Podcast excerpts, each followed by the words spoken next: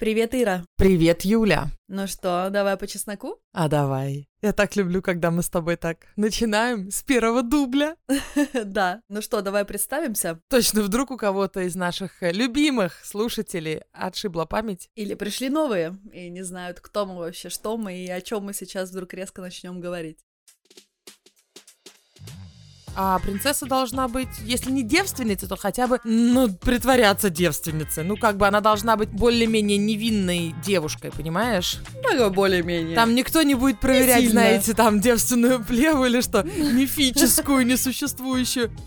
Ну, короче, знаешь, такая, где голубая жилка пульсирует? Голубая жилка пульсирует. Я сначала вообще не поняла, о чем ты. Я думаю, на виске. Нет, ну знаете, когда она его трогает, он ее трогает, у нее там голубая жилка пульсирует, он там ее целует, вот это все. Короче, такие романы. Мы ваши новые подруги из Стокгольма. Ну или, может быть, старые, если вы с нами давно. Юля, ты сказала старая, потому что мне 40 в этом году. Это наша обычная шутка, мы обсуждаем разницу в наших возрастах. Но нет, я просто сказала старые, в смысле с нами с самого начала и все о нас знают. Но я расскажу еще раз на всякий случай, что я стилист и занимаюсь составлением гардеробов для моих клиентов, которые обычно очень интересуются экологичностью и медленной модой. А также я мама трех мальчиков и жена одного бородатого сирийца. Жена четвертого мальчика. Да. Меня зовут Ира, я вожу экскурсии по Стокгольму и консультирую креативных предпринимателей по соцсетям, как им искать клиентов в соцсетях. У меня двое детей, мальчик, девочка. Обязательно пол указывать, нет? Не надо пол указывать. Пол, возраст, семейное положение, все указали. Я живу под Стокгольмом, и в нековидные времена мы с Юлей сидели у нее на кухне и записывали подкаст. Кстати, очень интересно, у Юли никакого нету текстиля на кухне. И ничего, два сезона были записаны на кухне с небольшим эхом. Ну, сейчас я думаю, что лучше, конечно, нам было с самого начала в гардероб залезать, но ничего. Мы же не знали, мы были совсем молодые зеленые, это было на заре подкастов. Мы один из самых первых болтологических подкастов, и собираемся быть последним. Да, мы вас всех переживем. Да. Ну что, продолжайте слушать, у нас сегодня очень интересная тема. Мы хотим обсудить нашумевшее интервью Харри и Меган, а также поговорить о принцессе Диане. Я досмотрела «Корону» до четвертого сезона, она еще ж снимается, и полезла смотреть э, документальные фильмы про Диану и интервью с ней, чтобы не было у меня ощущения, что я все про нее знаю, потому что это художественный фильм, надо понимать. И как-то слишком уже прониклась Дианой, ну вообще ей сложно не проникнуться, даже если ты ничего о ней не знаешь, ты просто помнишь шумиху. Но сейчас я прям очень сильно заинтересовалась, она очень интересный персонаж. Ну да, сейчас много про нее снова говорят в разрезе этого интервью с Опрой Уинфри, который дали отошедший от престола ее сын Гарри и его жена. Мы когда с тобой решили об этом поговорить, я ясно вспомнила тот день, когда она погибла. Я тоже. Я прямо помню, что у нас по телевизору шла вот эта трансляция из Парижа, этот туннель показывали. Я говорю, мама, а что случилось? Какая принцесса? И она мне рассказала, что она ехала в машине со своим любовником, и за ними гнались папарацци, и они разбились. И у меня такое было, как принцесса с любовником? Куда она ехала? О боже!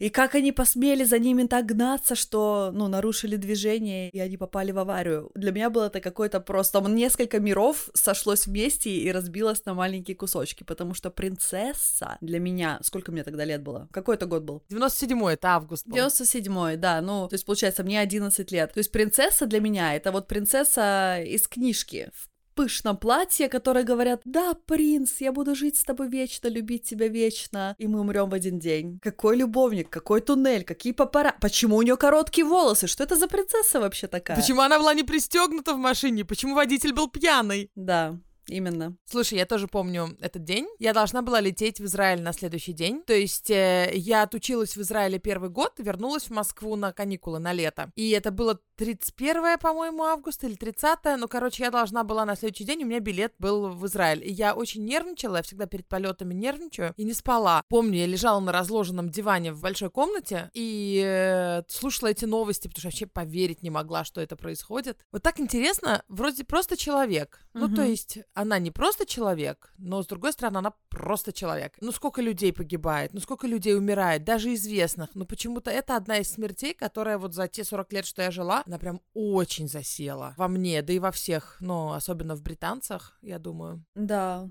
я думаю еще, знаешь почему? Потому что хоть и много известных людей тоже погибает и бьется в самолетах, но принцесса, которая погибла, на нашей памяти все равно одна. Ну да. И у людей, ну, явно такое восприятие, что это какие-то люди, ну да, ты понимаешь, что это на самом деле настоящие люди, но они все равно воспринимаются как какими-то такими божествами или людьми, которые не такие, как все, какие-то они живут в своем мире и наверняка ходят по каким-то безопасным туннелям в пространстве, где с ними ничего такого не может случиться, как с обычными смертными, просто попасть в аварию. Как, как такое вообще может произойти? Нет, нет, она же принцесса, он же принц. Кстати, хочу оговориться, что Дуди Альфаед, они встретились уже после развода с Чарльзом. То есть это важно, не будем тут ей репутацию портить, хотя у нее и во время свадьбы были любовники. То есть не во время свадьбы, не, не прям на свадьбе у нее были любовники, пока она еще была с Чарльзом. Но первые там 4-5 лет у нее никого не было, но это то время, что она... Что не разошлись, но не развелись, да? Да, то есть вот те годы, что они рожали детей, то, что она все еще надеялась, что там что-то можно склеить. Вот, вроде как она была ему верна, а потом они оба разошлись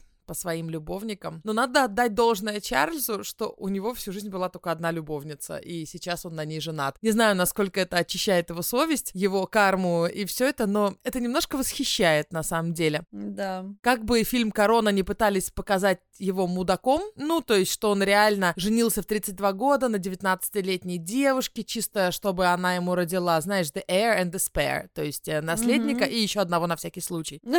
Без всяких чувств к ней, хотя хотя, ну, симпатия какая-то была, понятно, ну и сразу начал бегать прям за день до свадьбы был у Камилы, да. Просто у него такая жизнь, это его жизнь, он так это знает, он так это видит, что жена это вот для картинки, а у него есть любовь. У него есть любовь, и он пронес эту любовь через всю жизнь. А почему он не мог сразу на ней жениться? Слушай, вот это я не знаю, я знаю, что в Короне они сказали, но Корона, mm-hmm. надо помнить, это fiction, но она очень близка к правде. Факты там все правильные, я все перепроверяла. Но отношения членов королевской семьи мы не знаем точно, поэтому они, конечно, многое додумывают там. Но она была, ну, такой, повидавшей виды девушкой. А принцесса должна быть, если не девственницей, то хотя бы, ну, притворяться девственницей. Ну, как бы она должна быть более-менее невинной девушкой, понимаешь? Много более-менее. Там никто не будет проверять, не знаете, там девственную плеву или что, мифическую, несуществующую. Вывешивать простыню окровавленную из окна после Да, но у нее не должно было быть ряда любовников, как было у Камиллы. Она встречалась с Чарльзом, когда у нее уже был любовник. Ну, 70-е годы, знаешь, как бы э, Да-да, wild and crazy. Но я почему сказала про Дуди Альфаета, что он был ее любовником, потому что по телевизору так сказали. Конечно, нет, ну они же любили. Они так и сказали. Бы.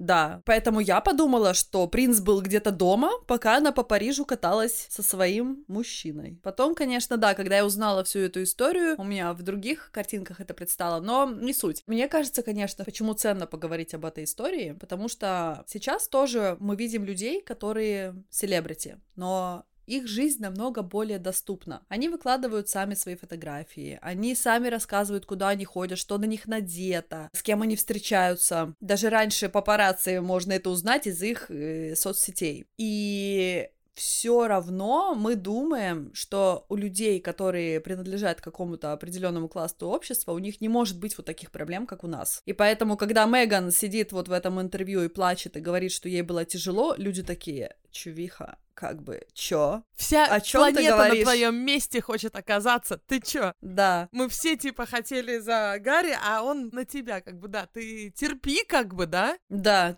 Чё ты знала, на что шла? А в том-то и дело, что не знала. Журналисты про Диану то же самое говорили. Они же за ней бегали. Ну, это просто беспрецедентно было. Она от них как от мух отмахивалась, но про это можем еще попозже сегодня поговорить, что одновременно они надоедали, и в то же время она знала точно, как использовать их внимание, чтобы свою какую-то адженду продвинуть. Видела интервью с одним из журналистов, он сказал, что я сегодня в этом очень раскаиваюсь, и сегодня мы немножко поменяли отношения. Но вот 80-е и 90-е, правда, казалось немножко, что вот эти селебрити, особенно королевская семья, она принадлежит общественности их жизнь. Мгм. Что если девушка выходит замуж за принца, то она понимает, что она на алтарь кладет свою личную жизнь. То есть это не ее жизнь. Она не имеет права, знаешь, там закрываться от моей камеры. Она лицо Англии. Я буду за ней бегать, пока она не даст мне сфоткаться. Слушай, такие кадры я видела в документальных фильмах. Они прям вот реально ходили, знаешь, в полуметре от нее, прям вот рядом. Дай сфоткать, дай сфоткать. Она идет, закрывается. Уйдите, пожалуйста, я не хочу никого видеть. Они, ну, одну фотку, и мы уйдем. То есть реальный шантаж, манипуляция. И она, пожалуйста, отойдите, я детей везу на каникулы. Типа, я хочу, чтобы у них просто были каникулы. Можете отойти? Я как мать хочу защитить детей. А они говорят, ну дайте только несколько фоточек, и мы уйдем. А их там 20. Мгм. Их надо было силой там из лифта выталкивать, чтобы они в лифт с ней не заходили. Вот, но правда, многим кажется, что ну ты ж знала, на что шла. Вот Меган тоже. Ты что, не знала, что тебе там нельзя будет ногти в красный красить или что им там нельзя? Ну, это мелочь, конечно. У меня была похожая ситуация, когда я осознала все масштабы традиций сирийской семьи. И я, конечно, ну, не сравниваю себя с принцессами ни в коем разе, но у меня тоже был такой период, когда я сидела и говорила Джаку, ну я же не знала, что оно вот так будет. Живешь ты, предположим, в Африке и читаешь, что такое снег. Это какая-то холодная штука, она белая, она там тает в руках и падает с неба. И ты думаешь, хм, окей, ну я в теории поняла, падает с неба, лежит на земле, мгм, белая, ясно. А когда ты ее видишь и чувствуешь на себе и понимаешь, что снег это не просто он лежит, это может быть буран, вьюга, в сосульке может этот снег замерзнуть, капать, течь, из него можно построить снежную бабу. То есть это вообще другое впечатление. Ты понимаешь, что это такое только тогда, когда ты соприкасаешься с этим. Я ему тоже говорила, что, ну, я, например, не знала, насколько важны многие традиции, что я, например, должна буду им следовать, если я хочу быть частью этой семьи. И у меня был очень долгий период отрицания. Ну, например, вот это, ну, я много раз уже рассказывала, вот, что нужно отказываться от всего, да, Я помню, да, это танец, когда тебе предлагают, да. то есть, ну, когда предлагают, тебе нельзя сразу согласиться. У нас другие традиции, нужно сразу согласиться. Ну, конечно, никто не кидает мне в лицо, знаешь, там, ты согласилась сразу, блин, бери, забирай, уходи. Но ты поступаешь неправильно, если ты сразу соглашаешься на то, что тебе предлагают. И много-много-много таких мелочей, которые, когда собрались, ну, в большой такой снежный ком, опять про снег, я начала критиковать это и говорить, что, ну, ё-моё, ну сколько можно, и тут, и, и это, и пятое, и десятое, и тридцать пятое, я просто не знала, не знала, что там столько много всяких традиций. Ну, тоже такое было. А, ну, что, ты не смотрела, что ли, «Большая сирийская свадьба», документалку? Ты же знала? Ты что, не видела? Вот.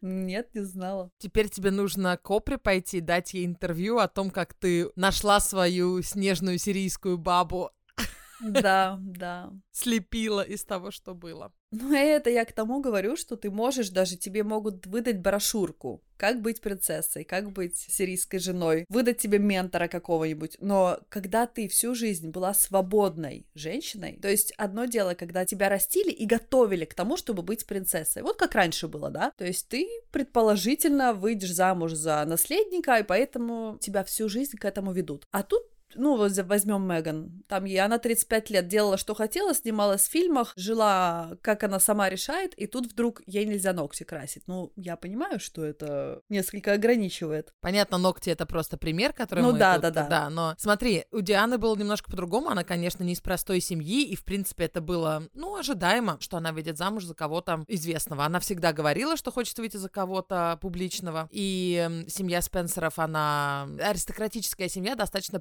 приближенная, которая трется о монархию. Мгм. Вот, Уильям Черчилль, он из Спенсеров, например. Вот, то есть семья такая очень известная. И Чарльз сначала встречался с ее старшей сестрой, и тогда Диане было 16 лет, она его заприметила тогда уже. Такая, Мгм. бля, нифига себе, чуть сестре принца а я?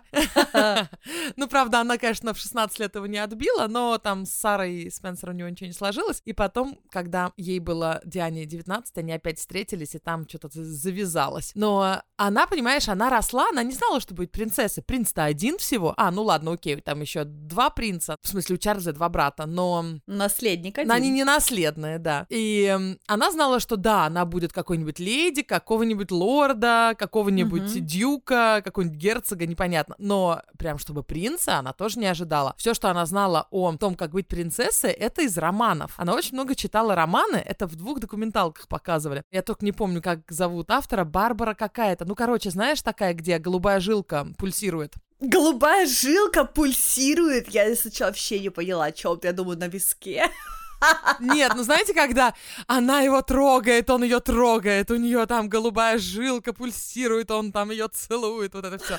Короче, такие романы. Я сначала думала Даниэла Стил, но, наверное, нет. Нет, не Даниэла Стил, Барбара какая-то. Ну ладно. Она реально просто проглатывала эти книги и жила в каком-то идеальном мире, что вот так оно и должно быть. Она же работала в детском саду в тот момент. Да, она леди, да, она из богатой семьи, но семья такая адекватная. То есть они живут в квартирах, у них есть там поместье, да, но они живут в Лондоне в квартирах, и у нее работа, она работает в детском саду. То есть она совершенно простая девчонка, живет, э, делит квартиру с кем-то там еще, то есть снимает квартиру. И тут реально она попадает э, в компанию с принцем, и принц там на какой-то десятый раз, как они встретились, они почти в одиночестве не были. Они вот несколько раз встречались, он предлагает ей женитьбу. Прикинь, вот это вот счастье такое, как вот ты читала об этом, Ага. всю жизнь, что вот девочка, значит, работает в детском саду. Да, окей, там все-таки она аристократка и леди, но тут встречает принца, и она будет королевой, она будет королевой Англии. О май гад, ты прикинь, это вот ощущение. Вот, я оторвала тот самый куш, за которым бегали все британские невесты. И она вообще, наверное, не думала, как и что будет там внутри. А по факту королевская семья просто купила кусок свежего мяса, который даст наследников. Вот это очень страшно. Они вообще ее никак не готовили. Она была ребенком. Ну, в 19 лет я не могу себе даже представить, чтобы я столкнулась с таким миром, который вообще другой, когда я только что в садике работала, а тут нужно быть лицом нации. Мгм. Ну, в Короне там, кто смотрел, там показывают прям совсем кошмарики, что они ее там запирали во дворце на три недели и всякое такое. Ломали, как бы, знаешь, как лошадь э, ломают. Ну, не ломают, а... Объезжают. Объезжают, да. Я не знаю, насколько это было в правде, ни в одном документальном фильме этого не было, но по факту это так и было. Морально это так и было, да. И я не хочу говорить, что она была только жертвой, мы сейчас не об этом, потому что она очень умно все равно свою позицию использовала и себе, и миру во благо. Так что э, Чарльз такая же жертва, как и она, просто немножко по-другому. Я не об этом. Я о том, что мне, знаешь, что это напомнило? Мне это напомнило материнство. Вот мы смотрим, читаем книжки, о, как это приятно, детки. Все мечтают о детках. Ну, кто мечтает о детках. А потом хопа, и тебя, понимаешь, ломают. Да. Вот эта, эта жизнь тебя запирает в этом дворце. Вот ты хотела вот эту вот мечту или что там, да? Вот, вот тебе, бери. И все, и никуда не выйти. Да, и обратно уже как бы не вродить его, да? Да, с принцем-то еще как-то развестись можно, правда. Тоже с проблемами, да. Ну да, это очень хорошее сравнение. Все мои подруги говорят одно и то же. Ну и я тоже, конечно же, согласна, что как бы ты к этому не готовился, все равно будет по-другому. К материнству имеется в виду, конечно же. И я не говорю, конечно, что не надо заводить детей. Мы не пытаемся вас отпугнуть, если вы до сих пор не отпугнулись. Правда, наверняка, наверное, на вас не действует наш подкаст. Мы не уговариваем тоже, да, не надо. мы не уговариваем тоже. Это абсолютно ваше решение. Но это совершенно нормально оказаться в каком-то, вот как ты хорошо описала, во дворце, который ты вроде бы желала, а теперь не можешь оттуда выйти. И стоишь такая на балконе, алло, помогите, спасите, вы мне про это не рассказывали, почему никто не сказал, что мальчики писают в лицо, когда меняешь им подгузник, не спят по ночам, и что колики это может быть на три недели, а может быть на три месяца. Знаешь, что она дала интервью, Диана, в 94 году. Они уже расстались тогда с Чарльзом, но еще официально не развелись. То есть она была официально принцессой еще... Не, по-моему, принцессой она осталась и после развода. Ну, в общем, да, она дала интервью, которое, по идее, многие сравнивают с интервью Мэг и Харри. То есть очень откровенное интервью про все кошмарики королевской семьи. И она первый раз в истории королевской семьи Англии откровенно рассказала про свои проблемы, про то, что у нее булимия серьезная, расстройство пищевого поведения серьезное, то, что она страдала от пострадовой депрессии. Все такие. Это же вообще немыслимо. Это да, как, какая? Ты ж принцесса, ты ж такая красивая, ты ж заходишь в комнату, от тебя просто вообще глаз нельзя отвести. Как такое может быть? И вот когда она все это рассказала, про любовников своих рассказала, ну, они к тому моменту уже разошлись с Чарльзом, поэтому это как бы было окей. Кто-то был в шоке, но большинство просто влюбились в нее еще больше. То есть она, понимаешь, она не дура, она очень умная, особенно в 90-е годы, когда ей уже за 30 было. Она всю эту ситуацию разворачивала в свою сторону максимально. И м, королева такая решила, а ну все, этот мусор надо выкинуть из семьи, как бы,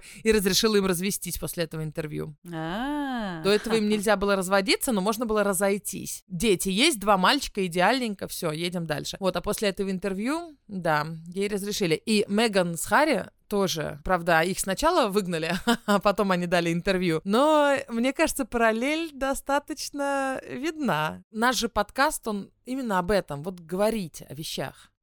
Когда ты слышишь какие-то вещи, которые ты думала происходят только с тобой, или винишь себя, что они с тобой происходят, потому что ты какая-то не такая, ну вот, например, пострадовая депрессия. Как так? Ведь говорят же, что это счастье. И ты слышишь, что у какой-то известной личности, публичной личности такие же проблемы, или когда тебе в подкасте кто-то рассказывает, что они тоже через это прошли. Но вот если бы я в тот момент, когда я была на том дне, послушала и увидела, что я не одна такая, мне бы стало намного легче. Но мне казалось, что, наверное, у меня что-то в голове сломано, что я так себя чувствую. Только у меня ни у кого больше. Помнишь, когда мы с тобой э, рассказывали про выкидыши? Сколько реакций было от девочек? И вроде все знаем, ну, в учебнике по биологии, наверное, написано даже, что не каждая беременность ведет к ребенку. Многие беременности заканчиваются еще, когда ты об этом даже не знаешь. Допустим, беременность И думаешь, что это задержка просто. Ты думаешь, что это либо задержка, либо просто месячные, слишком мобильные в этом месяце, да. А на самом деле у тебя, да, получилось зачать, но ребенок не задержался. Ну, это даже еще не ребенок, да, а зародыш. Мы как бы знаем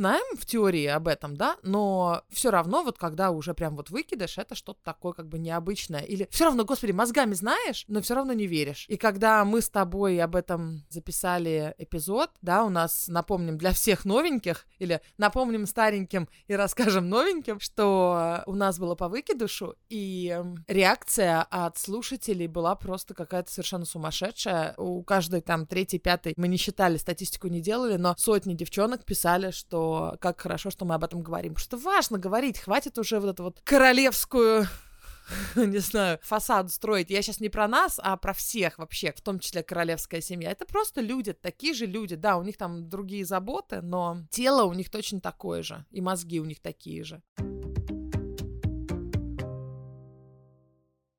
А ты знаешь, какая была реакция общественности на интервью Меган и Гарри? Ты хочешь рассказать? Потому что я не очень знаю. Ну, я так понимаю, что реакция очень смешанная, но скорее отрицательная. В Америке-то положительная, в Британии отрицательная, да? Да. То есть люди не влюбились в Меган после этого, скажем так. Ну, во-первых, разница между Меган и Дианой огромная, потому что Диана, она как бы по всем правилам подходит быть королевой. Она блондинка, она наша, она британка, она аристократка, а Меган, она как бы американка. Это я сейчас говорю не мое мнение, да, вдруг кто-то подумает, что я как бы фу, американка, а я говорю британское мнение. Ну и плюс, она не так долго была в семье, она никаких наследников не родила, то есть, понимаешь, Диана, она старалась долго, а Меган, ох тебе, вертохвостка, взяла нашего принца и моталась с ним в Канаду Канаду, в Америку. Что за фигня? Даже не помучилась, как Диана. Диана-то помучилась, а эту даже не помучили. Годик она там пожила. Да, что за фигня? А в интервью же Харри сказал, я только отрывки видела, правда, что у него прям страх был, что с ней будет, что было с его матерью. Поэтому он просто взял семью в охапку и уехал. Ну, я понимаю его, я думаю, что это очень сильная травма, и э, когда он видит какие-то отголоски, то наверняка ему захотелось быстро действовать. И зачем ждать? Вот зачем ждать, пока человек помучается как следует, и только тогда сказать, ну ладно, мы ничего не можем сделать, давай уедем, когда можно не ждать и жить уже сразу, жить сейчас. Они выбрали свое счастье, они выбрали свое, да, свое спокойствие. Свою семью. Да. Но я понимаю, какие есть противоречия с этим интервью. Например, то, что она там подняла тему расизма. Кто-то считает, что, ну, конечно, правильно, что она подняла тему расизма. Но оказывается, что кто-то в семье, кто-то один из главных членов семьи, там не говорится кто, и они так и не рассказали кто, когда она была беременна, высказал э, мнение, что, подожди, мы даже не знаем, какой будет цвет. Да. У внучочечка-то, у правнучка королева. И да, это дико слышится, что ты вообще об этом думаешь, но это нам дико слышится. Старшее поколение, особенно в королевской семье, я не знаю, насколько можно их осуждать за одно такое высказывание. Я не считаю, что это что-то ужасное. То есть э, я считаю, что это сейчас ужасно в современном мире, если ты, ну, хотя бы вот в 80-е 90-е была в сознании. Имеется в виду, если ты росла в 80-е 90-е.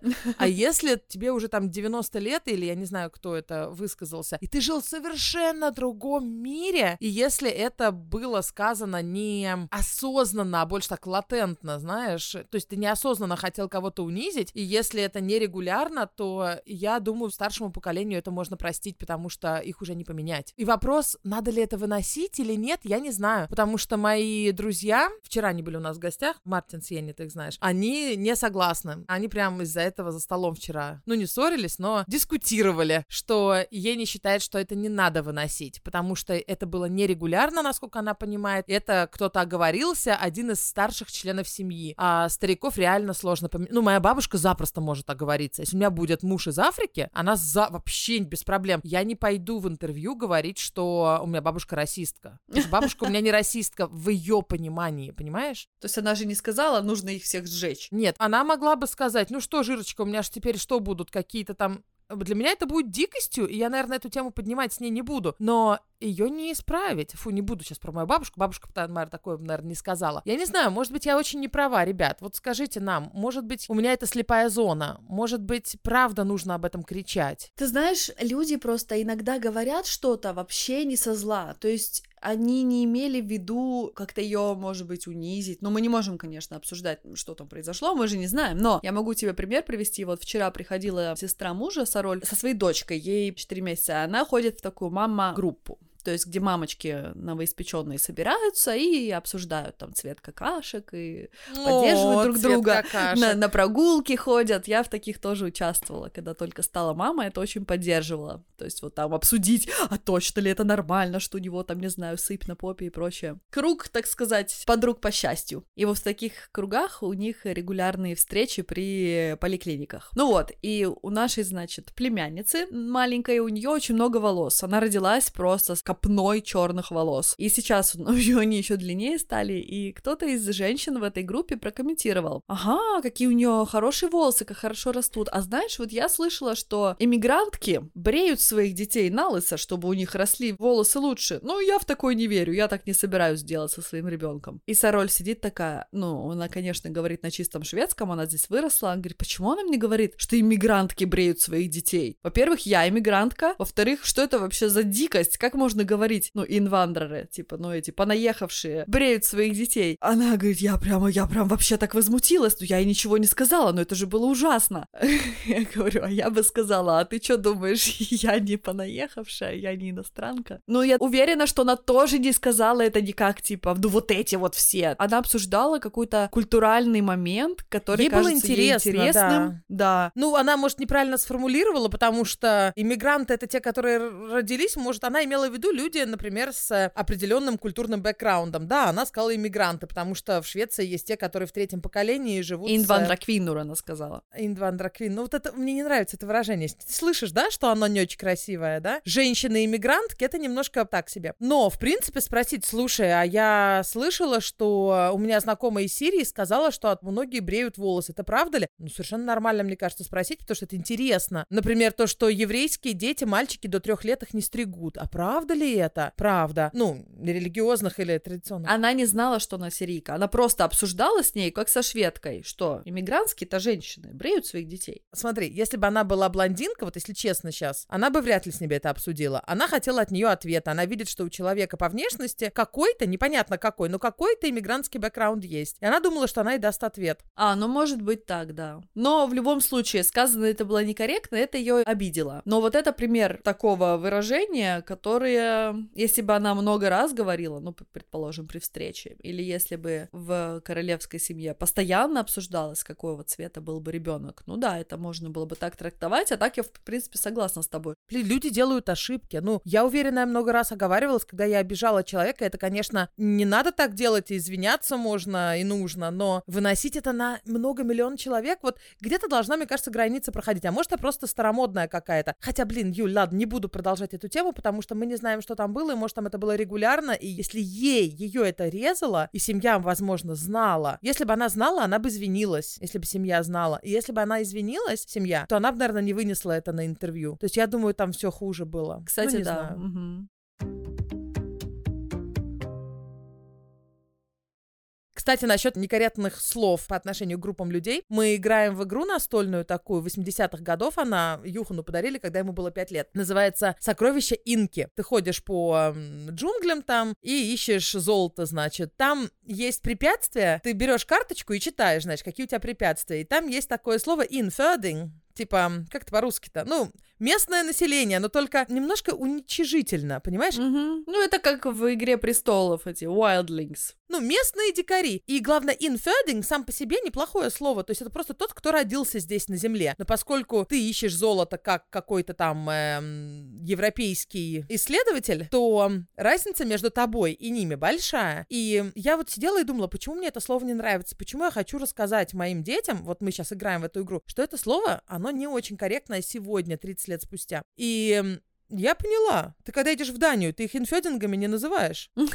Да. Понимаешь, это слово заведомо только для тех, кто уровнем как бы ниже тебя. Ты не будешь в Америке э, называть, ну ладно, в Америке как раз можно, допустим, местное население так, не дай бог, там 200 лет назад назвать, но ты не поедешь, например, во Францию и будешь французов называть инфедингар. Почему? Чем французы как бы лучше людей, которые живут в Латинской Америке до прихода европейцев? Вот, про некорректность. Вот так вот мы играем в настольные игры. А ты знаешь, я тут прислушалась, что говорят в черепашках ниндзя.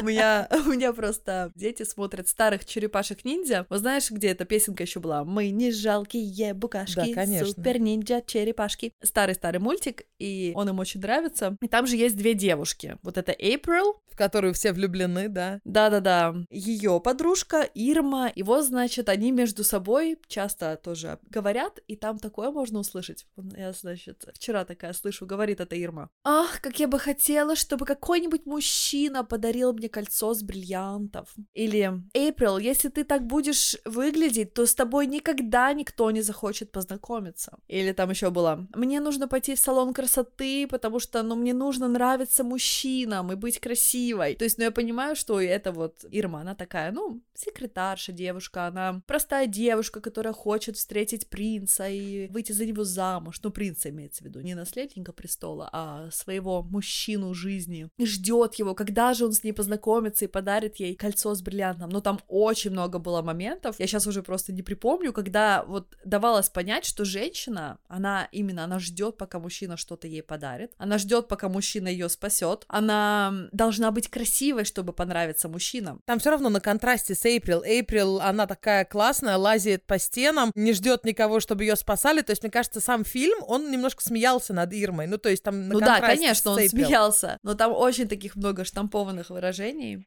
Слушай, у меня еще такой вопрос тебе. Ты замечала, когда смотришь фильмы? Вот я подумала об этом, и теперь не могу это развидеть. Это кто-то тоже сказал в интервью. Я подумала, хм, а правда ли это так? И начала наблюдать, что женщины в фильмах, в сериалах, ну, в кинематографе, они часто задают вопросы. А что нам теперь делать? А как мы теперь из этого выпутаемся? И что теперь? То есть когда какая-то происходит ситуация, то женщина задает вопрос мужчине, а что же будет, а как мы теперь спасемся, а куда нам бежать, что нам делать, а мужчина решает. Я никогда об этом не думала. Мгм. Представляешь, такой вулкан, семья должна убегать, и мужчина такой, о боже, что мы будем делать? А жена такая, ну как что, Бежим собираемся, туда». бежим туда. Это бы резануло бы по нашему сознанию. У меня вот замыленный взгляд, я не думала Реально? об этом. Я тоже никогда об этом не думала, и тут я стала наблюдать, и правда, женщины очень много задают вопросов, даже, ну, не такого характера, а как будто они у мужчин все время, ну, вопрошают, как бы, ну, а какой это следующий шаг-то, что делать, защитник, спасатель, скажи, куда нам идти? И это да, я теперь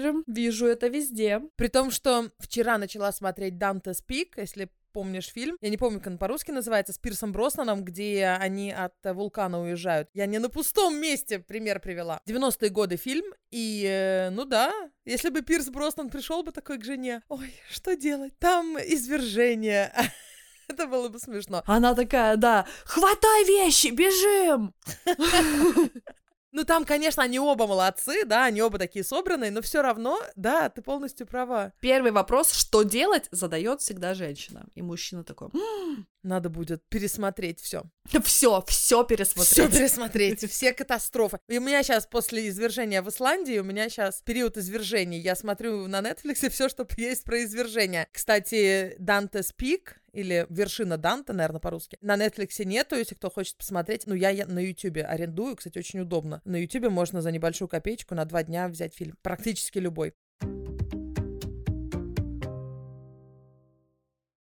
Юля, хочу рассказать небольшой момент, похожий на вопрос э, этой знакомой про бритье волос. Вот когда тебе что-то очень интересно, ну очень интересно, ты хочешь что-то прямо очень сильно спросить, а ты не можешь, потому что боишься, что как-то некорректно обидишь. Мгм. У меня вот такая ситуация была вот на днях, и я не выкрутилась, я не спросила. То есть я попыталась, но не спросила. Смотри, у нас есть друзья, у которых холодильник всегда пустой. Ноль. Ничего там не стоит. Там кусок масла лежит и кетчуп стоит. А у них дети. И они едят нормально, и все как бы, ну, ничего у них не отваливается. И живут они посреди леса. Ты не можешь каждый день покупать из ресторанов. И мне очень интересно, что они едят. Но я не могу, понимаешь, прям в лоб спросить, а что вы едите? А почему у вас холодильник пустой, блин? А как вы а так что там делаете? повесилась?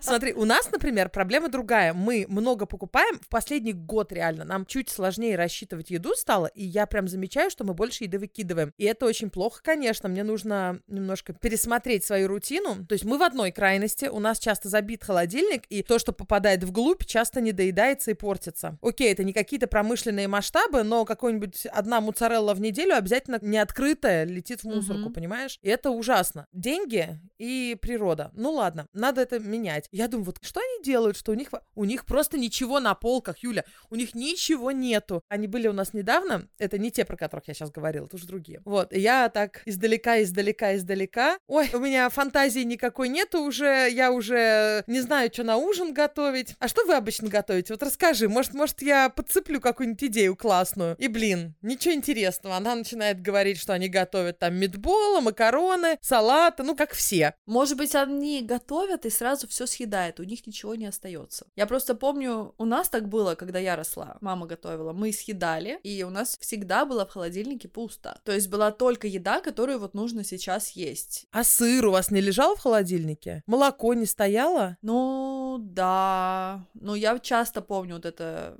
явление, открываешь холодильник, и там вот реально, например, нам нужен пакет молока на неделю, он там стоит, или там сыр на неделю, он там, но не так, что, знаешь, открываешь и думаешь, что бы мне поесть? Вот ты знаешь, что есть сыр, есть паштет, все.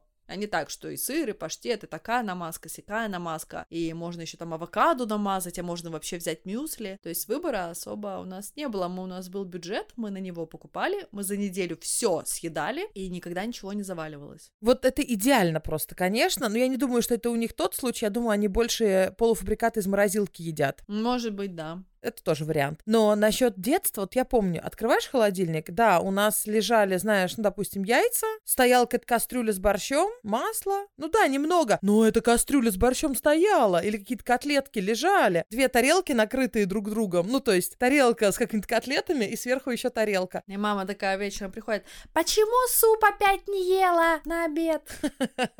Вот, и что-то лежало, а у этих ребят чисто. А у нас наоборот. Ну смотри, у нас на верхней полке все для завтрака. Какой-то йогурт стоит, какая-то ветчина лежит, какой-то сыр, какая-то намазка. Потом полочка ниже, там ланчбоксы с э, выходных. Это будут наши ланчи в течение недели. Потом там овощи лежат. Но мы раз в неделю закупаемся овощами. Овощей много лежит. Потом у нас целая полка с какими-то банками открытыми. Но мне кажется, блин, это уже перебор. Зачем нам 20 открытых банок? Ну, там несколько из них это какие-то маринованные овощи, ну, типа всяких капуст. Еще 2-3 банки это какие-то варенья. Еще 2-3 банки это какие-то соусы. Ну, то есть у нас реально перебор мне кажется. Но вот у них недобор. И ты ходишь такой вокруг и не знаешь. А еще интересно, вот, кстати, об иммигрантах, да? У него китайский бэкграунд у этого друга. Угу. Я думаю, вдруг китайцы знают что-то, чего не знаю я.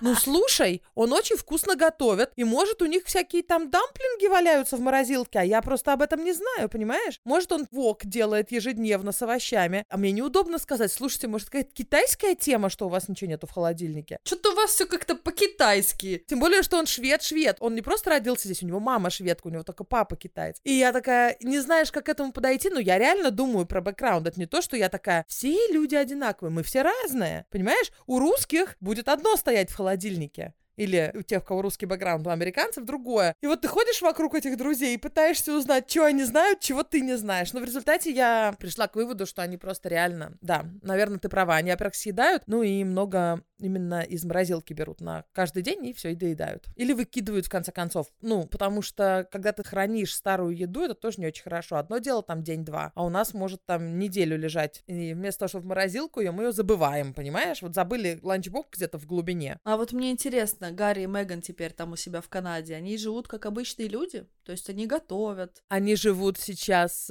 уже в Сан-Франциско. А, и что там? Я не знаю, но у них прислуга какая-то есть, у них там домище, как бы она вторым беременна. Так что, Ага. ну, я не представляю, что они прям что-то все делают сами, но я уверена, они могут делать сами. Ну, то есть это не то, что она прям белые ручки какая-то. Ну, я не знаю. Давай подогадываемся.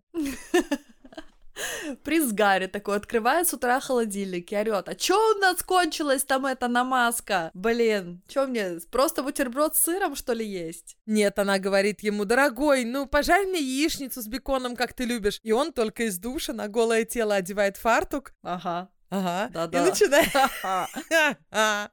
И начинает жарить яйца с беконом. Мне эта картина нравится. Какие мы с тобой сексистки. Принц Гарри же, ну ничего такой, ничего такой, нормально. Мне всегда Гарри очень нравился. Я сразу с детства знала, что Вильям... Скучный чувак, да. На самом деле, я не знаю, скучный он или нет. Ну да, может, он очень прикольный, блин. Но Гарри мне нравился. Мне вообще нравится, когда лицо такое немножко мумитрольское. Знаешь, о чем я? Вот когда такое немножко глаза близко, мне и принц Чарльз нравится внешне. А, Мне вот очень Диана нравилась из-за своей короткой стрижки. Мне казалось, это такая интересная внешность, это настолько стильно и прикольно, что она с короткой стрижкой и никогда не отращивает длинные волосы.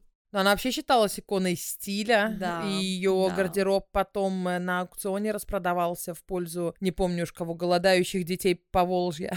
ну нет, не по Волжье. Кстати говоря, если посмотреть на ее одежду, я часто ее привожу в пример, и, например, вместо ее головы подставить лицо любого человека, какого-нибудь инфлюенсера сейчас, то по одежде непонятно, что это те годы, что это много лет назад, потому что она носила настолько правильные фасоны, которые вне времени. Я сейчас очень тоже много об этом говорю и на своих уроках, и клиентам тоже стараюсь это внушать и подбирать такого рода гардероб, который будет вот на много-много лет и не станет неактуальным вот буквально, когда какой-нибудь тренд сменится. И поэтому это вот очень видно именно по ее нарядам. Я когда показываю ее фотографии, все такие, ой, правда, это же то же самое, что мы сейчас видим на Пинтересте. Например, все вот эти ее рубашки, джинсы, все фасоны, правда, на века. И вот это, на мой взгляд, офигенная иллюстрация того, как можно именно инвестировать в гардероб. Не в том смысле, что дорогое покупать, а в том смысле, что брать фасоны, которые прослужат очень-очень долго из-за своей вот такой актуальности и правильной посадки. Так что я, когда начала работать стилистом, меня восхитило это в ней. Ну, надо оговориться, что она, да, конечно, у нее были какие-то такие супер-ультра модные вещи, которые сегодня кажутся... Это да. Боже, уберите, что это за платье, в котором она вышла из роддома, там такое непонятно 80-е ну, годы. Ну да, это, это да, это я помню, кстати, платье. Ну, конечно, были. И плюс она часто надевала что-то тоже, чтобы привлечь внимание, и что-то, что вообще было, ну, неуместно для принцессы, и при этом она все равно выглядела очень элегантно. А до того, когда все возненавидели Меган, у нее тоже была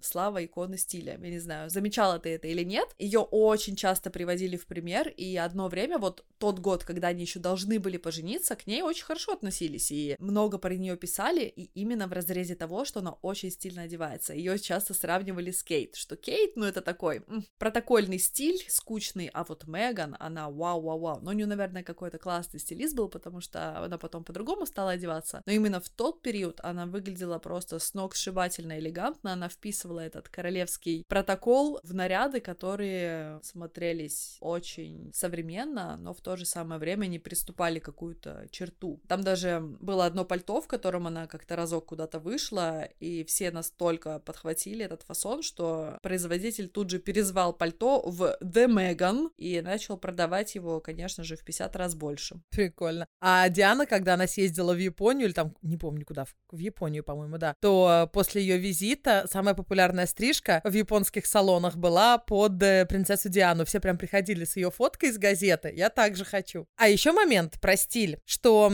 я в одном из документальных фильмов, которых я посмотрела, там э, она, может, кто знает, черное платье с открытыми плечами, в котором да. она танцует с Джоном Траволтой. У нее еще такое жемчужное ожерелье. Очень похожий outfit был на одной вечеринке у Камиллы. И вот там, если отрежешь голову, платье похожее, ожерелье похожее, все равно видно, кто кто. Даже не столько потому, что фигура, а потому что как плечи стоят, как ты несешь вот это все. То есть э, от них исходила абсолютно разная энергия. Это к тому, что одна и та же одежда совершенно по-разному смотрится на разных людях, даже если вот нету головы, как бы.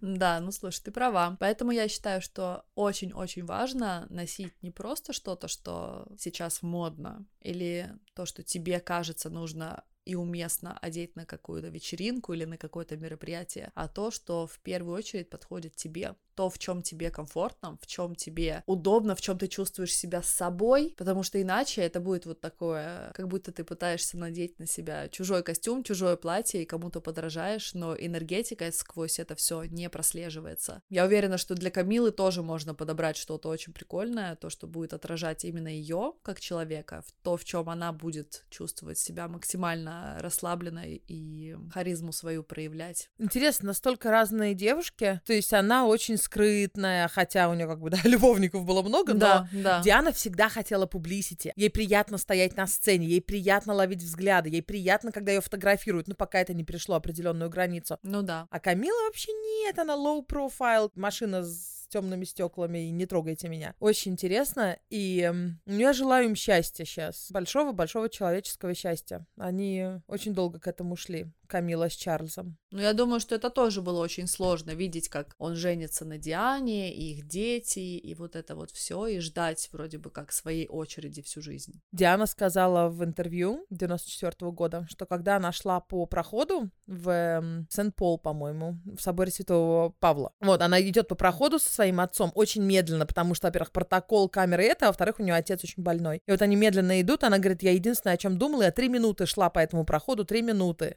Я только думала, сейчас я ее увижу, сейчас я ее увижу. Она была, Камила была там среди гостей, она там во втором-третьем ряду где-то стояла от прохода. Она говорит, я вот все эти три минуты только выискивала ее как бы в толпе. Прикинь, неприятное дело делать на своей свадьбе. Любовницу искать глазами. Как мы с тобой лихо записали это целый эпизод. Ты заметила вообще? Как на одном дыхании. Угу. Интересно мне было про это говорить, конечно. А сейчас мне нужно бежать. У меня сегодня шопинг с клиенткой, и мне еще нужно пре-шопинг сделать, то есть отобрать то, что мы будем мерить. Так что давай закругляться. Давай закругляться. дорогие наши, мы вас очень любим. Спасибо большое, что вы ставите нам звездочки на Apple подкастах. Это то, что двигает нас вперед и показывает наш подкаст большему количеству людей. Да, спасибо вам огромное. И еще огромное спасибо всем, кто поддерживает нас на Патреоне. Ссылка в описании к этому эпизоду. Patreon — это сайт, на котором можно поддерживать ваших любимых креаторов, то есть ваших любимых там подкастеров, художников, например, Иру и Юлю. И вы делаете там месячную подписку, можно на 1 доллар, можно на миллион долларов. Вас много, и таким образом мы продолжаем записывать подкаст вот уже третий год. Спасибо вам огромное.